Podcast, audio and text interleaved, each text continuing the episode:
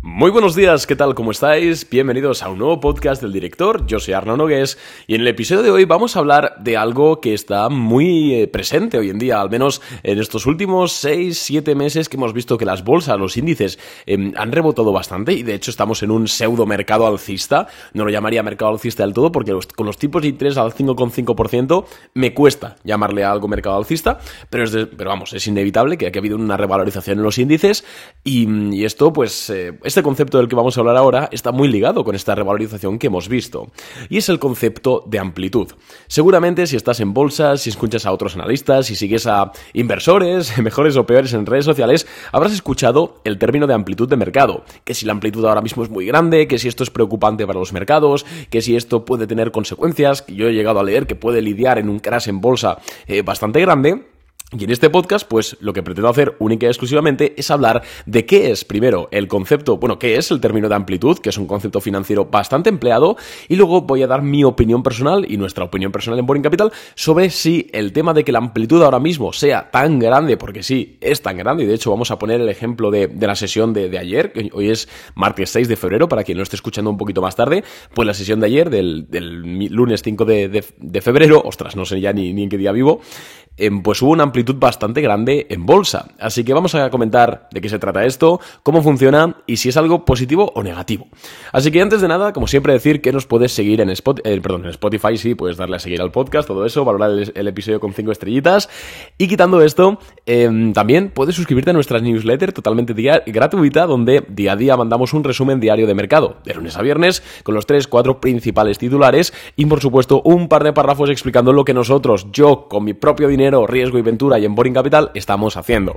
Te adelanto que el viernes, ya sabéis que mandamos una nueva idea de inversión a nuestros clientes. Bueno, pues la empresa en cuestión es Google. De hecho, seguimos manteniendo nuestras acciones en Google. La compramos a 138 dólares por acción y ahora mismo está a casi 145 dólares por acción. Por lo cual, la compramos el lunes, hoy estamos a martes. De momento le ganamos más o menos un 5% en Boring Capital. Súper, súper contentos ya que, bueno, pues es una empresa bastante grande que dio una oportunidad, lanzamos la idea de inversión y desde que compramos nosotros en Boring Capital, pues solo ha ido hacia arriba. Ya hemos movido el stop loss a, break-even, es decir, ya hemos liberado el riesgo, pero bueno, tiene pinta de, que va a seguir subiendo y que, y que, podremos hacer más dinero. Así que si quieres recibir nuestras ideas de inversión en tiempo real, y no solo eso, sino también eh, un resumen diario de mercado en formato podcast, eh, también tenerme a mí uno a uno para comentarme lo que sea, recordad que también los clientes tienen incluidos la guía de inversión y el curso premium de Boring Capital, pero bueno, esos son extras, lo principal del servicio son las ideas de inversión y la operativa en tiempo real, que hemos eh, demostrado ser rentables en tiempo real, desde 2019 llevamos dándole caña a todo esto, así que bueno, puedes consultar nuestras rentabilidades en la web y si te encajan, a partir de 2.000 o 3.000 euros dólares para invertir, calculamos que sale rentable, el servicio se paga solo. Es decir, lo que cuesta la suscripción, pues eh, es lo paga los rendimientos que se obtiene de, seguir las ideas de inversión en este, en este sentido. Que por cierto, algunos preguntan, pero las ideas de inversión no es otra cosa que lo que yo compro con mi propio dinero, ¿vale? O sea, no es otra cosa, que nadie piense cosas raras. Que por cierto, ayer también ya superamos al SP500, ¿vale? Ya superamos, este año llevamos de rentabilidad aproximadamente un 5%, 5,1% year to date, es decir, del 1 de enero hasta el hoy, más de 6 de febrero, y el SP500 lleva como un 4, así que hemos superado ya el índice y si todo, pues seguramente este año pues vamos a superar un año más al índice, el año pasado casi lo triplicamos. Así que bueno, cierro paréntesis y vamos a hablar ya del concepto de, eh, de, amplitud de mercado. Y la amplitud de mercado es un concepto muy sencillo de entender. Básicamente, la amplitud es un concepto financiero que se refiere a si el movimiento de un índice bursátil, por ejemplo el SP500 o el Dow Jones o el Nasdaq, coincide con la mayoría de los valores que lo componen. Esto es muy importante. El SP500. ¿Cuántas empresas forman el SP500? Pues 500 empresas. Es cierto que en algún momento de, la historia son 500 y algo, pero bueno, para hacerlo redondo, 500 empresas forman el índice SP500. Sin embargo, como muchos sabréis, el índice no está equiponderado. Es decir, dependiendo de la capitalización de mercado de la empresa que lo compone, de las empresas que lo componen, pues ponderan más o menos en su performance, en su desempeño. ¿Qué significa esto en Cristiano Arnau? Bueno, pues básicamente una empresa tan grande como Apple o como Microsoft pondera más en el índice que una empresa pequeña como puede ser Uber, bueno, pequeña, que es una empresa muy grande, ¿no? Pero dentro de lo que es el SP500 entró hace poco y, y no es de las más grandes. Entonces, ¿qué ocurre? La amplitud es cuando vemos, por ejemplo, el SP500 subir un 0,5% y sin embargo vemos que la mayoría de empresas que componen el SP500 están en negativo, por decirte algo. Esa disonancia se llama amplitud de mercado. Y no solo sucede en el SP500, sino que también sucede en otros índices bursátiles, como puede ser la, el, yo que sé, el, el Nikkei japonés, el DAX alemán, el Eurostox europeo, el IBEX 35 español, el FTSE eh, de Londres, el FTSE Milán, eh, Dow Jones, Nasdaq, IWM, etc. Quiero decir, esto no es este concepto de amplitud no es únicamente inherente al SP500, aunque bueno, es obviamente por, por obvias razones, ya que es el índice más popular, es donde más se emplea, pero que sepamos que al menos teóricamente es para cualquier tipo de índice bursátil que existe. Vale, una vez ya hemos visto y entendido lo que es el concepto de, amplitud, ¿vale? Em, tenemos que empezar a hablar de qué está ocurriendo estos últimos meses, sí, de, de unos 6, 7 meses para acá, con la amplitud en el mercado. Y es que amigos, desde que a mitades de 2023 el mercado hizo, digamos, suelo y empezó ese rally que hemos visto hasta ahora, que hace cuatro días los índices estaban en máximos históricos, se ha producido algo muy claro, y es que la amplitud se ha disparado. Es decir, los índices han rebotado, no sé exactamente los números, pero pongamos que han rebotado un 25% desde, desde esos mínimos. Y sin embargo, el promedio de las acciones que componen el SP500, por decirte, por, por hacerlo más, más simple, ¿no? No han subido un 25%. Y esto lo hemos observado mucho día a día. ¿Cuántas veces, sobre todo si me seguís por redes sociales, Instagram, por Instagram comparto muchísimo contenido súper interesante por stories, así que si tenéis Instagram y queréis seguirme, eh, arroba arnau barra baja invertir bolsa, de todas formas tenéis todos los enlaces de, de, interés en la cajita de más información del podcast, pero por Instagram especialmente creo que comparto cosas interesantes, pues hemos hablado muchas veces de la amplitud, de cuando, pues por ejemplo, un día terminaban los índices en positivo y sin embargo veíamos un gráfico de advancers and decliners, es decir, el número de empresas que han terminado en rojo versus el número de empresas que han terminado en verde y veíamos que muchas más empresas habían terminado en negativo pese a que el índice estaba en verde. Entonces esta es una tónica que hemos visto bastante, digamos, de estos 6-7 meses para, para acá. Y muchos analistas, muchos inversores, eh, particularmente, bueno, sí, muchos inversores, analistas, cada uno tiene una opinión, por supuesto que sí, hablan de que la amplitud es algo negativo. Y lo puedo llegar a entender, no lo, no lo comparto, ahora veremos, ahora os hablaré de, mi opinión personal y la opinión que mantenemos nosotros en Boring Capital.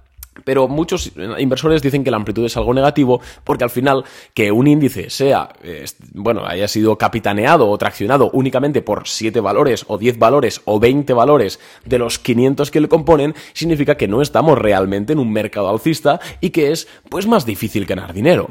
Y a ver, es cierto que esto tiene lógica y tiene todo el sentido del mundo. Al final, obviamente, en bolsa no son únicamente 20 valores los que han subido. Hay muchísimas más empresas que han subido y sobre todo de, sectores tecnológicos, semiconductores, etcétera. Y el claro ejemplo de ello somos nosotros en Boring Capital.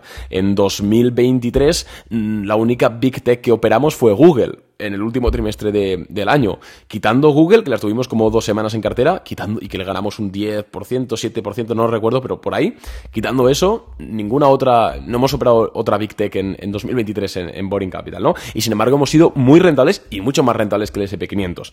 Lo que quiero decir con esto es que sí es cierto que los índices han subido mucho y en gran parte gracias a la subida y al rally de las Big Tech, de Microsoft, de Google, de Apple, de, de, de bueno, de, Tesla no tanto, pero de, de Nvidia, etc pero tampoco hay que ser maximalista y decir que los índices están mal, porque al final los índices únicamente representan los siete magníficos y el resto de empresas lo están haciendo mal, porque eso es falso. Y de hecho, si miramos un gráfico del Russell 2000, ¿no? que son las empresas de pequeña y mediana capitalización bursátil, aunque es cierto que todavía no han recuperado los máximos que vimos en 2021, esto es cierto, cosa que el SP500 o cosa que el Nasdaq sí ha hecho, la verdad es que el rally que han tenido desde mínimos de 2023 ha sido también importante, por lo cual estas empresas de mediana y baja capitalización, por decirte algo, también están teniendo una especie de momentum, una especie de mercado alcista, por así decirlo.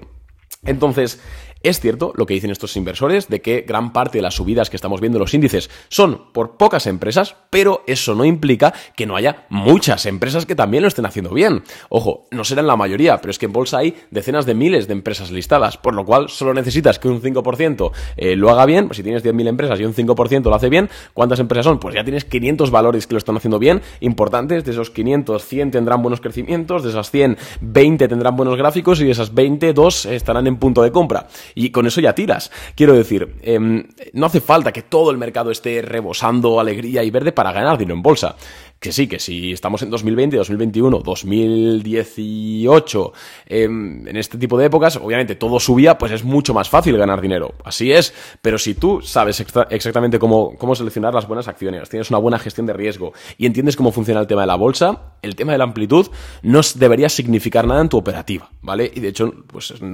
yo, particularmente, Arnau Nogués y nosotros en Boring Capital, pues creemos que lo estamos demostrando día a día. No es por echarnos flores, hay gente que tiene mucha mejor rentabilidad que nosotros, nosotros lo hacemos también, es cierto que asumimos bastante poco riesgo, pero ostras, yo creo que, lo estamos demostrando y sin operar muchas, muchas Big Tech. Y eso que ahora sí que tenemos acciones de Google. Otro punto que quería comentar es que para mí, para mí personalmente, la amplitud no es algo malo, porque la amplitud lo único que significa es que las bolsas están subiendo porque las empresas de, en este caso, de mayor capitalización bursátil lo hacen mejor, ¿vale? Y eso, para mí, ¿por qué debería ser negativo? Quiero decir, ya sabéis que mi forma de operar en bolsa es muy mercado dependiente. ¿En qué sentido? En el sentido de que si yo veo que el mercado está premiando un sector, premiando un tipo de compañía, como premió en 2022 las petroleras, como premió en 2020 y 2021 las, las tecnológicas y las growth, como está premiando este 2023 finales, 2024 inicios las de semiconductores, Em, ¿qué hago yo? ¿Qué hacemos nosotros en Boring Capital? Ostras, nos fijamos en las empresas que lo están haciendo bien. Y si vemos que llevamos unos meses eh, donde la amplitud es grande, es decir, claramente el mercado nos está gritando que las empresas que mejor funcionan son las empresas de gran capitalización, ¿qué vamos a hacer nosotros? Cojones, pues, y perdonad por la palabra, pero fijarnos en las empresas de gran capitalización y por eso compramos el viernes Google. No sé si se entiende, al final yo creo que Em, muchos gestores, entre comillas, o inversores, para mí principiantes, o, que al menos no, no tienen mucha, mucha experiencia en el día a día del mercado, Em, eh, ven las cosas como en, blanco o en negro, ¿no? En negativo o positivo para el mercado. Y yo creo que la amplitud alta o baja no es ni positivo ni negativo para el mercado. Creo que simplemente es. Y eres tú como inversor que tiene que decir, hombre, pues mira, ahora mismo son las empresas de gran capitalización las que lo están haciendo bien. Coño, pues voy a fijarme en estas empresas y voy a estar comprando este tipo de empresas. Si sé que lo están haciendo bien, ya sabemos por inercia que las cosas que lo están haciendo bien tienden a seguir haciéndolo bien hasta que cambia algo, ¿no? Entonces, no, no, veo dónde está el problema. O sea, yo creo que evidentemente hay un perjuicio, un, perjuicio en el sentido de que si solo tienes 500 de las 10.000 empresas que cotizan en bolsa americana em, haciéndolo bien, pues obviamente tienes menos donde elegir y las probabilidades de éxito son más bajas.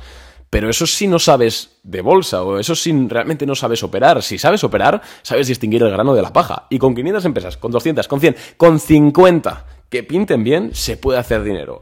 Y eso lo demostramos nosotros, por ejemplo, en 2022. Y perdonad por hablar tanto de nosotros, de, egocéntrico, todo lo que queráis, pero joder, es que al final es verdad. Hemos hablado también en este podcast muchas veces de nuestras cagadas y de nuestros fracasos para que también aprendáis de ellos y que nosotros también aprendemos de, ellos, por supuesto, pero cuando lo hacemos bien, pues, pues también nos gusta eso. En la segunda mitad de 2022 fuimos rentables y de hecho podéis ver las rentabilidades en nuestra web, boringcapital.net, bajáis un poquito y podéis clicar ahí y poner la rentabilidad, después verlas de finales de 2022 que fue un momento súper complicado para el mercado. El mercado estaba cayendo, el SP500 caía ahí, ni amplitud, ni, leches, ahí caía todo. Y nosotros haciendo dinero, joder, pero ¿qué, ¿cómo es posible? ¿Qué casualidad? No, ostras, ¿por qué? Porque nos fijábamos en las empresas que lo estaban haciendo bien en ese contexto. Al final será un contexto más jodido o menos jodido, más fácil o menos fácil, con más empresas potenciales o menos empresas potenciales. Pero en bolsa hay tantos miles de compañías que, que cotizan, tantos sectores, tanta, tanta cosa, tanta movida, como, como, diría, como dirían por aquí, que, que siempre hay donde elegir si sabes hacerlo. Entonces, este es mi pequeño granito de arena sobre la amplitud. Si la amplitud mejora, en el sentido de que las uy, perdón, los movimientos son cada vez pues más generalizados, pues mejor, simplemente mejor porque habrá más empresas que lo están haciendo bien y habrá más donde elegir. Pero que la amplitud sigue así de grande y así de mal, entre comillas, pues no pasa nada, nos fijamos en las empresas que lo hacen bien. Así de simple y así de difícil de, entender para, algunas personas. Así que nada, recordad amigos que en bolsa, sobre todo si, me estás, si eres un gestor de fondos y con intereses, no, pero si eres un inversor particular, si inviertes tus ahorros de tu trabajo, de tu renta, de una herencia, de lo que sea, no te cases con ningún valor, no te cases con ninguna empresa, no te cases con ningún sector, ni con ningún tipo de empresa. Tú estás en bolsa, eres igual que yo, eres un mierdas dentro del tema de la bolsa. Y yo soy el primero, soy el primer mierda que hay en bolsa. Porque tengo dinero, pero no es nada comparado con el mercado de capitales y comparado con los miles de millones que tienen los fondos de inversión, que tienen intereses y todo. Y como yo no le importo a nadie dentro de la bolsa, A mí no me importa a nadie de la bolsa, ni tengo una empresa favorita, ni le debo nada a ningún sector, ni le debo nada a ningún tipo de empresas grandes o pequeñas. No, solo muevo mi dinero donde creo que estadísticamente me puede dar más de rendimiento. Punto. ¿Que hoy son las tecnológicas, que hoy son las Big Tech? Pues las Big Tech que mañana son las empresas que se dedican a hacer raviolis ecosostenibles. Pues mañana compraremos acciones de empresas que se dedican a hacer raviolis ecosostenibles. Yo no le debo nada a nadie en bolsa, ¿vale? Nada a nadie. Y bueno, obviamente, pues luego hay códigos morales de empresas, pues quizás armamentísticas, que no se puede, que pues por propia ética no puedes invertir, ¿no? Yo particularmente invierto en todo porque, porque al final tampoco es que cotice un negocio de droga, ¿no? en bolsa o de tráfico de humanos, pero, pero bueno, quitando códigos morales, al final tú eres un inversor retail, no le debes nada a nadie, aprovecha esa ventaja. Aprovecha esa ventaja que tienes también de mover el capital rápido para sacarle rendimientos mejores que el mercado.